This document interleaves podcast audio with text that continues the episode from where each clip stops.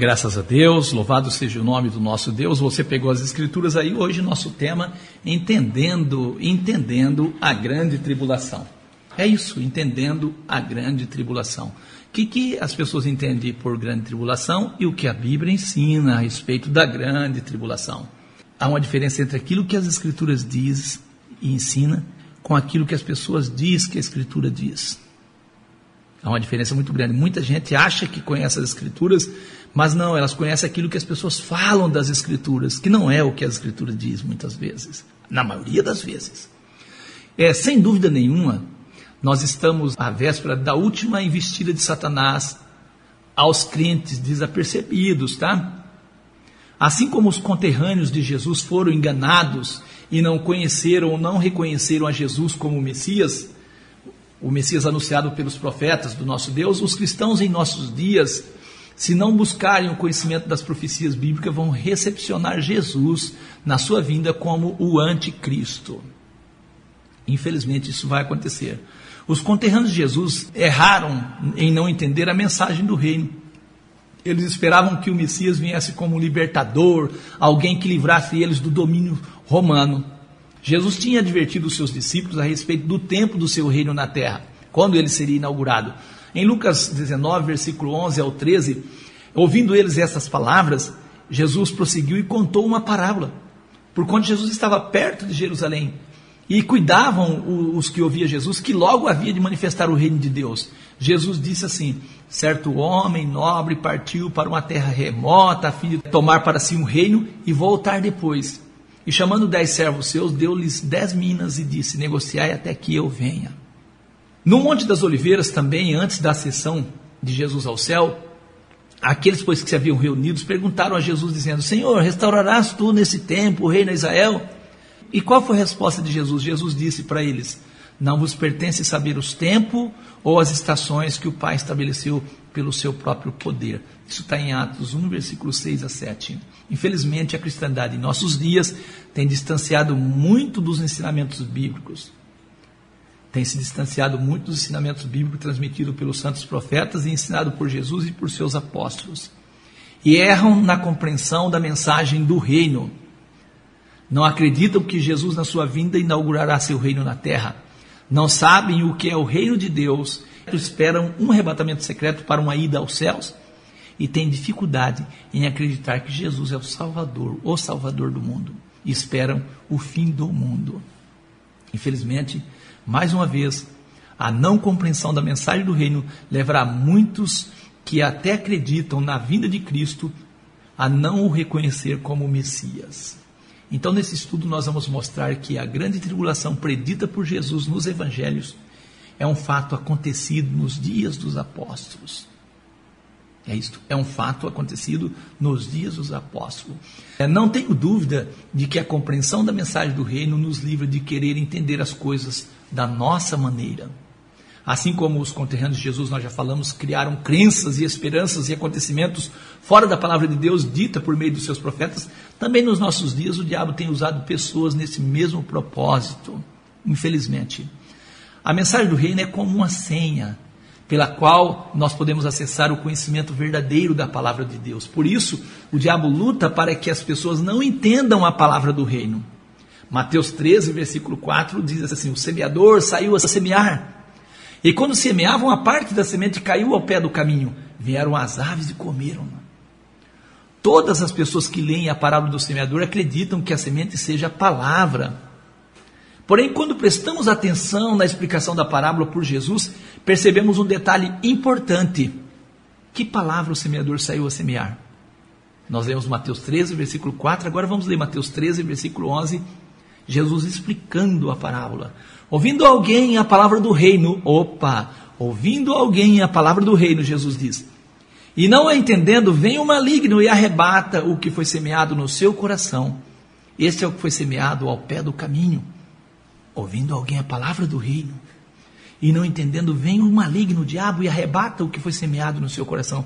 Este é o que foi semeado ao pé do caminho. Satanás não quer que você entenda a mensagem do reino. Infelizmente, muitos crentes têm sido enganados a respeito da mensagem do reino. Trago aqui então uma profecia do próprio Senhor Jesus que nos ajuda a entender o assunto a grande tribulação. Mateus 23, versículo 29 ao 39. Jesus disse para os escribas e fariseus: Hipócritas, pois que edificais os sepulcros dos profetas e adornai os monumentos dos justos, e dizei: se existíssemos no tempo de nossos pais, nunca nos associaríamos com eles para derramar o sangue dos profetas. Assim vós mesmos, Jesus diz, testificai que sois filhos dos que mataram os profetas. Enchei-vos, pois, a medida de vossos pais. Jesus diz, serpente, raças de víbora, como escaparei da condenação? Portanto, eis que eu vos envio profetas, sábios e escribas, a uns deles matareis e crucificareis, e a outros deles açoitareis nas vossas sinagogas, e os perseguireis de cidade em cidade, para que sobre vós caia todo o sangue do justo que foi derramado sobre a terra, desde o sangue de Abel, o justo, até o sangue de Zacarias, filho de Baraquias, que mataste entre o santuário e o altar. Eu vos digo que todas essas coisas hão de vir sobre esta geração. Jerusalém, Jerusalém, que mata os profetas apedrejos que te são enviados. Quantas vezes quis eu, Jesus diz, ajuntar os teus filhos, como a galinha junta os teus pintos debaixo das asas. E tu não quiseste. Eis que a vossa casa ficará deserta, porque eu vos digo que desde agora me não vereis mais, até que digais: Bendito que vem em nome do Senhor. Esta profecia nos ajuda a entender a grande tribulação é algo que aconteceria aplicado unicamente à nação de Israel. Até mesmo nos dias da sua morte, Jesus relatou o futuro trágico do seu povo. Lá em Lucas 23, versículo 27, seguia uma grande multidão de povo e de mulheres. Batiam no peito quando Jesus caminhava para o monte e lamentavam.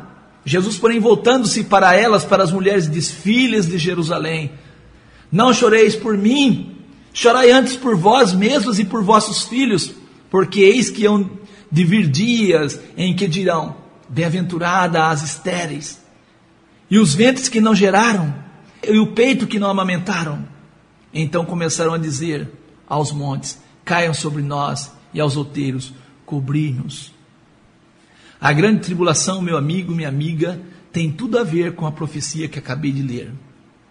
Seria algo que aconteceria sobre a nação ou na nação de Israel. Então, nós vamos mostrar nesse estudo que a grande tribulação predita por Jesus nos evangelhos é um fato acontecido nos dias dos apóstolos. É um acontecimento relacionado com a destruição do templo de Jerusalém e a dispersão do povo de Israel por todas as nações.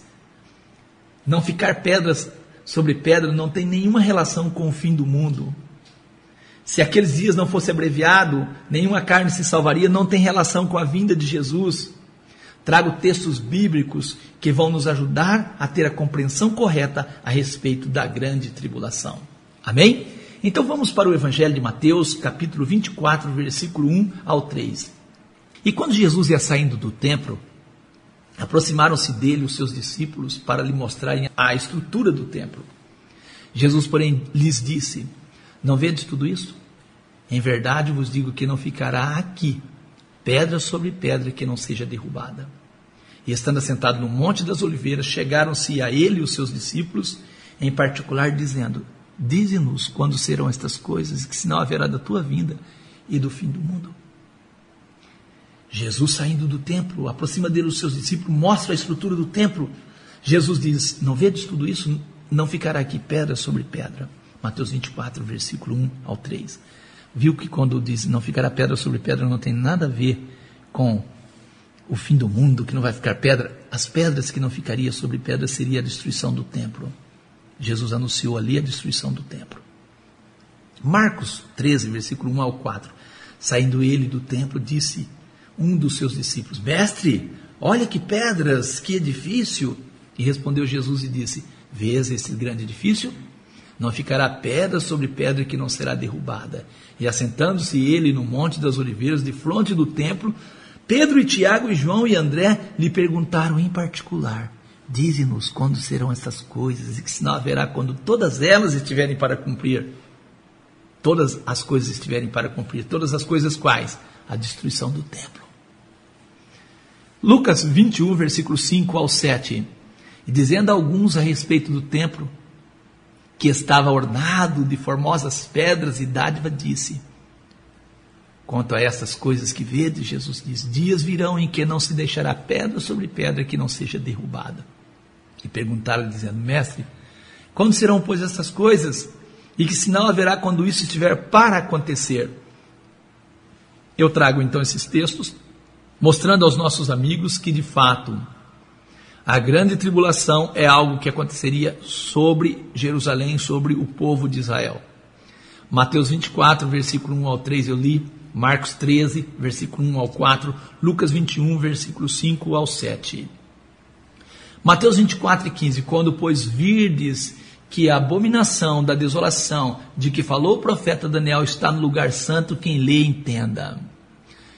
O livro Eusébio de Cesareia, História Eclesiástica, na página 37, traz para nós alguns relatos sobre esta abominação estar no lugar que não deve estar. Diz assim o livro: Dos males que desabaram sobre os judeus, depois de sua maldade contra Cristo, Filon segue narrando que depois da morte de Tibério, Caio assumiu o poder e começou a cometer muitas atrocidades contra muitos, mas, sobretudo, de forma a prejudicar tanto quanto possível a toda a raça judia. Mas será melhor conhecer isto brevemente por suas próprias obras, nas quais escreve textualmente. Olha o que ele diz, Filon. Extraordinariamente caprichoso era o caráter de Caio para com todos, mas muito especialmente contra a raça judia a qual tinha um ódio implacável. Nas cidades, começando por Alexandria, apoderou-se das sinagogas e encheu-as de imagem e estátuas com sua própria figura, pois ele, que permitia a outros erguê-las, também as erigia por seu próprio poder. E na cidade santa, o templo que até então saíra intacto, por ser considerado digno de toda inviolabilidade, foi por ele transformado em seu próprio templo, chamando o templo de Caio, novo Zeus Epifano. Olha, quando pois virdes que a abominação da desolação que falou o profeta Daniel está no lugar santo, quem lê entenda. Era um sinal para os judeus que quando eles vissem a, a abominação, a profanação do templo ali acontecendo, eles ficassem espertos. Era um sinal do cerco que ia haver em Jerusalém. Mas ouçamos ainda o que se declara textualmente no livro 2 de sua Guerra dos Judeus, quando diz: Enviado por Tibério à Judéia como procurador, Pilatos faz entrar durante a noite em Jerusalém encoberto as efígies do César, as chamadas insígnias. Ao nascer o dia, isto produziu enorme comoção entre os judeus, que aproximando-se para ver, ficaram aterrorizados suas leis tinham sido pisoteadas, já que de forma alguma permitiam que na cidade se levantassem imagens. A lei não permitia. Eu trago esses fatos, fatos históricos, para provar o texto que diz assim, Mateus 24, versículo 15 ao 22. Quando, pois, virdes que a abominação da desolação, de que falou o profeta Daniel, está no lugar santo, quem lê entenda. Então, os que estiverem na Judéia, fujam para os montes.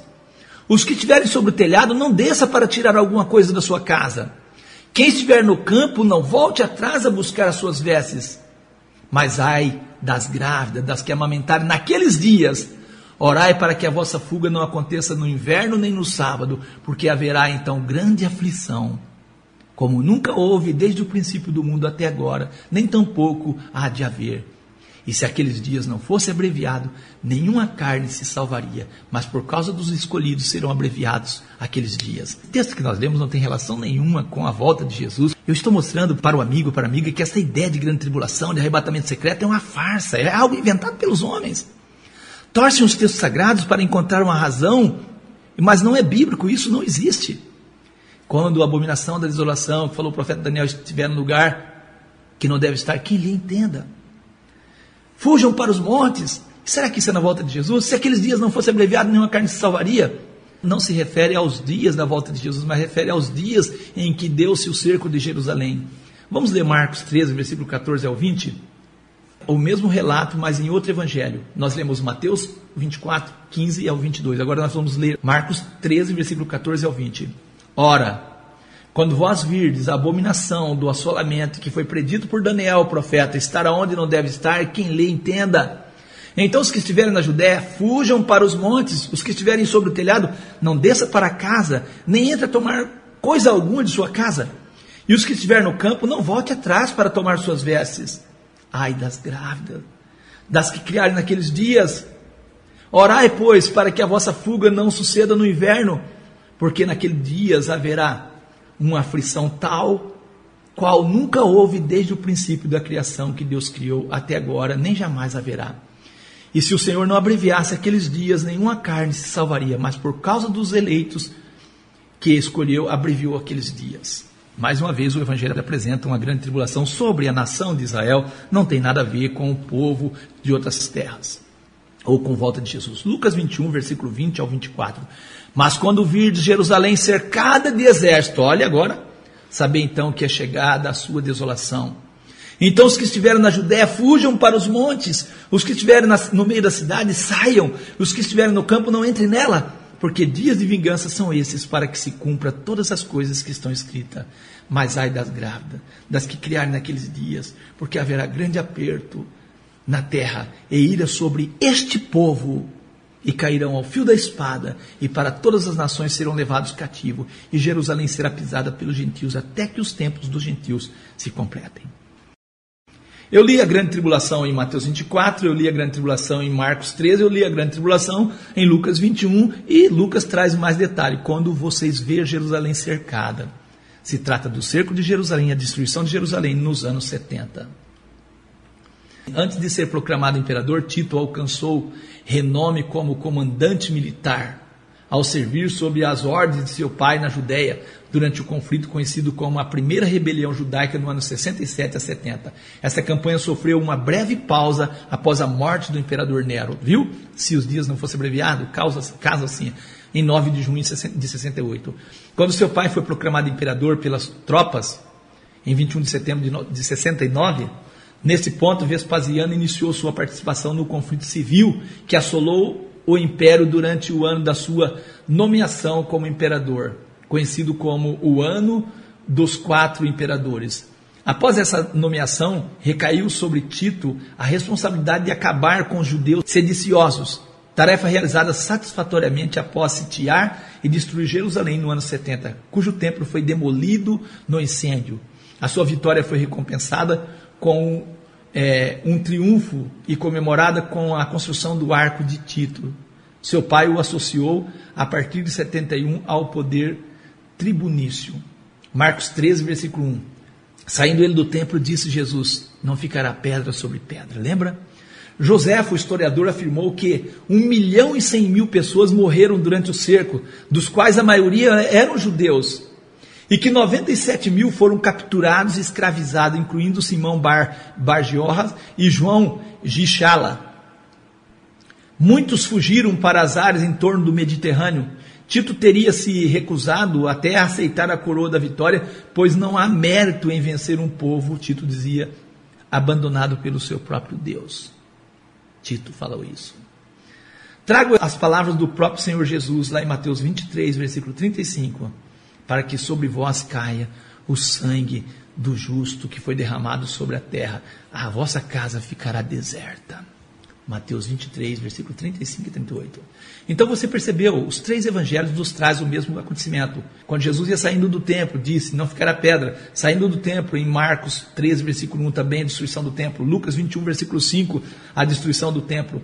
Mateus 24 e 15, quando ver a abominação estar no lugar, falando do cerco de Jerusalém. Marcos 13, 14, fala do cerco de Jerusalém também. E Lucas diz: Mas quando vir Jerusalém cercada de exército, sabe então que é chegada a sua desolação.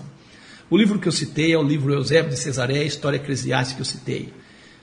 Meu amigo, minha amiga, que Deus possa te abençoar, que Deus possa te dar graça. Acredito que ficou claro que a grande tribulação não tem relação nenhuma com a vinda de Jesus ou o arrebatamento ou com o anticristo ocupando o templo de Jerusalém. Não tem nada a ver com isso.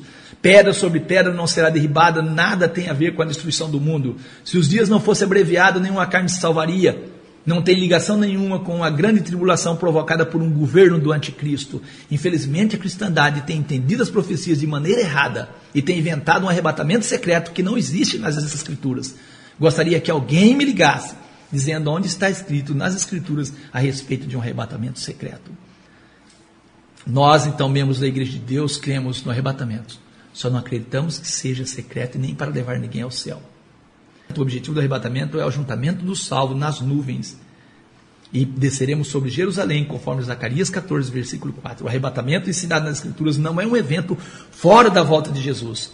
Não existe nas Escrituras um arrebatamento secreto para levar as pessoas ao céu por três anos e meio, ou por sete anos, e após sete anos ou três anos e meio, a volta de Jesus.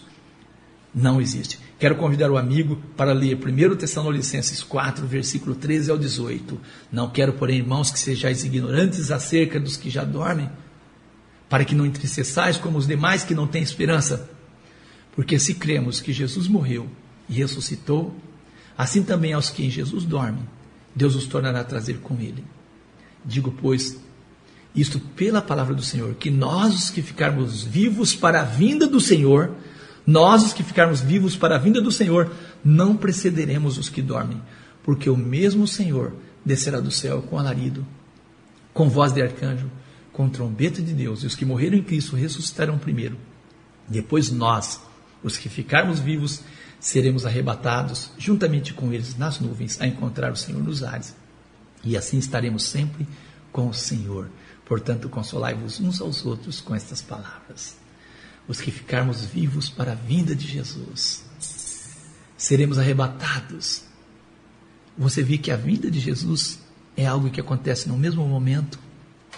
Acontece a vinda de Jesus e o arrebatamento é o encontro das pessoas com Jesus nos ares, descerão em Jerusalém, no Monte das Oliveiras, conforme nós lemos em Zacarias 14, 4. Meu amigo, eu deixo o meu telefone para vocês. Meu WhatsApp é 99 991 7385.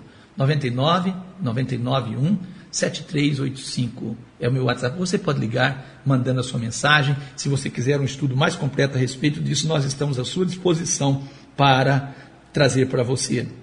Que Deus abençoe em nome de Jesus Cristo, que a graça de Deus possa enriquecer o seu coração. Espero que tenha ficado claro. A grande tribulação é um evento acontecido. Não tem nada a ver com a volta de Jesus, relacionamento nenhum com a volta de Jesus, com o anticristo, com o arrebatamento. É uma invenção dos crentes. Pegaram os assuntos, pegaram, eu digo assim, pegaram três quebra-cabeças, misturaram tudo junto e agora querem montar do jeito que eles bem querem. Eu digo, não será fácil e é contraditório a palavra do nosso Deus. Que Deus nos abençoe. Nós iremos orar em nome de Jesus. Quero agradecer a Deus pelas bênçãos alcançadas das mãos do Senhor, pela alegria e a esperança que nós temos na volta do nosso Senhor Jesus.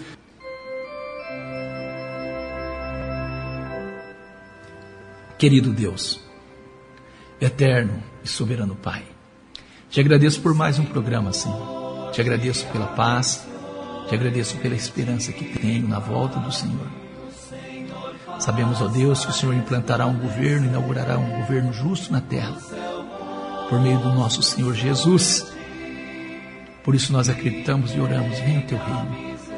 Oramos, ó Pai, que a palavra do Senhor possa achar lugar no coração de cada um dos nossos ouvintes que a mensagem do Senhor, aquilo que de fato o Senhor falou, possa ser a segurança para a vida das pessoas. Sabemos que os conterrâneos do nosso Senhor Jesus se enganaram porque mantiveram, tiveram no coração deles esperança que não era verdadeira e foram manipulados também pelos religiosos da época. Quando no momento decisivo, o governador viu ali que Jesus era justo, apresentou ele diante da multidão, manipulado pelos sacerdotes, pelos religiosos daquela época, a multidão pediu que crucificasse a Jesus e soltasse um ladrão. E quando o governador disse: Ele é justo, eu estou livre do sangue dele, lavando as mãos, a multidão gritou: Que o sangue dele caia sobre nós e nossos filhos. Muitas vezes, ó Deus, a convicção das pessoas faz as pessoas assumirem compromissos que trará mal a eles. Tenha misericórdia de nós, ó Pai, que nós possamos ser sinceros à tua palavra, que a palavra do Senhor possa achar e ser a orientação para a nossa vida, ó Pai. Eu te peço em nome de Jesus que o teu Espírito Santo possa fortalecer o coração deste ouvinte, desta ouvinte, para que a palavra do Senhor possa achar lugar neste coração.